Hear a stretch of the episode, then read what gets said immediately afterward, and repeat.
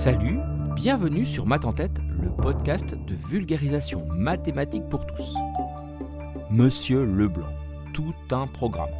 On dirait presque un personnage du jeu Cluedo. Antoine Auguste Leblanc est censé incarner beaucoup de choses. Le génie mathématique, la puissance autodidacte, la fin de savoir. Il a contribué indirectement à la construction de la Tour Eiffel, a décroché le prix de l'Académie des sciences et a bluffé les plus grands cerveaux de son époque. Pourtant, ce monsieur Leblanc-là n'a jamais vraiment existé.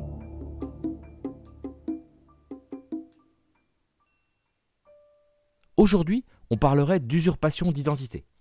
Monsieur Leblanc, c'est en réalité Sophie Germain, une des plus géniales scientifiques que le monde ait connues. Et pourtant, sur sa tombe, on ne lit rien. Aucune reconnaissance de son titre. L'Académie des sciences a refusé de voir son nom apparaître dans ses registres. Pourquoi? Parce que c'est une femme, bien sûr. La jeune Sophie Germain a un destin hors du commun. Imaginez le tableau, elle grandit pendant la Révolution française. Sa famille veut à tout prix la protéger de la violence de l'époque. Elle ne sort pas, du coup elle lit. Tout. Très jeune, elle se passionne pour les sciences. Elle tombe sur un bouquin d'Archimède. Du coup, ben, elle apprend toute seule les mathématiques. Et ouais, toute seule. Car à cette époque, l'éducation n'est pas affaire de femme. Ses parents la punissent hein, même, pour l'empêcher d'apprendre. Quand même, c'est une fille. Pourtant, elle ne lâche rien. Devant son acharnement, son père cède et lui ouvre le chemin de toute sa bibliothèque. Contemporaine de Carl Friedrich Gauss, le petit prince des mathématiques, elle tombe sur ses écrits. Ils sont rédigés en latin? Ça n'est pas un souci. Elle apprend le latin seule pour pouvoir rencontrer les mathématiques du maître. Jour et nuit, elle est plongée dans ce qui va devenir son obsession, comprendre les mathématiques, puis créer des mathématiques. Mais elle souffre beaucoup de son isolement. Elle sent que les concepts sont vivants. Elle a besoin d'échanger, de manipuler des maths modernes, de casser le côté figé des livres et d'en finir avec les notions du passé. À cette époque, la nouvelle école polytechnique, fleuron des mathématiques, étendard de la science et refuge d'illustres mathématiciens mâles, propose des cours en candidat libre avec des devoirs à distance à rendre. Du distanciel, quoi. Encouragée par sa famille, Sophie se lance. En même temps, elle pouvait passer des jours et des nuits sans s'alimenter, plongée dans ses ouvrages. Alors bon. Comme les femmes ne sont pas admises dans ce genre de structure, elle emprunte le nom d'un ancien candidat qui a démissionné, Antoine Auguste Leblanc, dont le fait d'armes aura donc été d'avoir permis à Sophie Germain de sortir de sa bulle d'isolement. Et là, elle s'épanouit. Elle crée de nouveaux théorèmes, résout des problèmes et des équations qui font avancer la recherche mathématique. Toujours sous le nom de Monsieur Leblanc, elle correspond avec de célèbres esprits comme Gauss justement, avec qui elle va entretenir une relation épistolaire importante pendant des années. Un de ses enseignants, le célèbre mathématicien Joseph-Louis Lagrange, échange aussi très vite avec elle. Mais les lettres finissent par ne plus lui suffire. Un jour, il veut rencontrer cet esprit brillant et ce génie incroyable.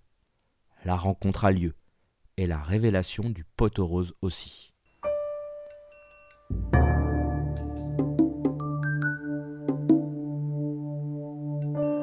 Lagrange dissipe rapidement les craintes de Sophie et lui voue une admiration sans borne. Lagrange, qui devient même son ami et son mentor, et l'introduit dans le cercle très fermé de l'aristocratie scientifique, qu'elle ne parviendra jamais tout à fait à intégrer cependant. Bah oui, les stéréotypes, tout ça, tout ça il est plus facile de briser un atome qu'un préjugé. En 1808, Napoléon organise un concours pour obtenir une explication sur un phénomène liant musique et figures géométriques de grains de sable. En quête de visibilité et de reconnaissance, Sophie gagne ce concours et devient la première femme à avoir remporté un prix scientifique décerné par la prestigieuse Académie des sciences. Elle a en effet réalisé un travail remarquable sur la théorie de l'élasticité des corps, travail qui aura une importance cruciale dans la construction de la tour Eiffel des années plus tard. Juste ça. Hein. D'ailleurs, saviez-vous que sur les piliers de la tour, on trouve les noms gravés des 72 scientifiques qui ont contribué à sa création? Mais pas celui de Sophie Germain. Pourquoi? On parle de phénomène d'invisibilisation des femmes en sciences. Les femmes n'ont pas à faire ce genre de choses, entend-on. Et on a affaire là à une terrible prophétie autoréalisatrice. Les nombres n'ont rien à faire dans le cerveau des dames. Et comme on leur dit qu'elles ne sont pas faites pour ça, elles finissent par le croire, se dire que c'est normal, et n'osent tout simplement pas se lancer dans ce type de carrière ou de passion. Quand une d'elles y parvient malgré tout, on l'efface tout bonnement de l'histoire. D'ailleurs, à la mort de Sophie Germain en 1831, on a refusé d'apposer le titre de mathématicienne sur sa tombe.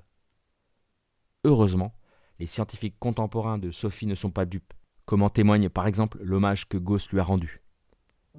Quand une femme qui, à cause de nos mœurs et de nos préjugés, rencontre infiniment plus de difficultés que les hommes pour se familiariser avec ses recherches de pointe, réussit néanmoins à surmonter les obstacles et à pénétrer leurs zones obscures, alors sans aucun doute, elle doit posséder le courage le plus noble, un talent tout à fait extraordinaire et un génie supérieur.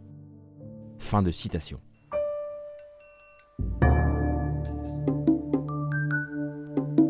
Au-delà de son propre génie, l'audacieuse Sophie Germain incarne celui de toutes ces femmes prodigieuses qui ont fait avancer les mathématiques, mais aussi l'immense silence qui entoure l'invisibilisation d'une moitié de l'humanité dans le domaine scientifique, fruit de stéréotypes archaïques contre lesquels nous devons lutter aujourd'hui encore.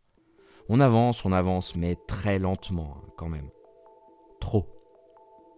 C'est triste d'imaginer que le plus grand défi de la vie des femmes, comme Sophie Germain en particulier, est celui de faire oublier leur genre. Le 11 février, c'est la journée des femmes de science, et plus que jamais, les jeunes filles ont besoin de représentations de réussite fortes pour savoir qu'elles peuvent réussir à leur tour. Savez-vous par exemple que Myriam Mirzakhani est la seule femme de l'histoire à avoir décroché la médaille Fields, l'équivalent mathématique du prix Nobel? C'était en 2014. J'espère que ce podcast vous a plu. Si c'est le cas, vous pouvez me laisser une note 5 étoiles et un commentaire sur Spotify ou Apple Podcast et réécouter les précédents épisodes sur votre plateforme de podcast favorite. N'hésitez également pas à en parler autour de vous. En tout cas, on se dit à très vite. Bonne semaine.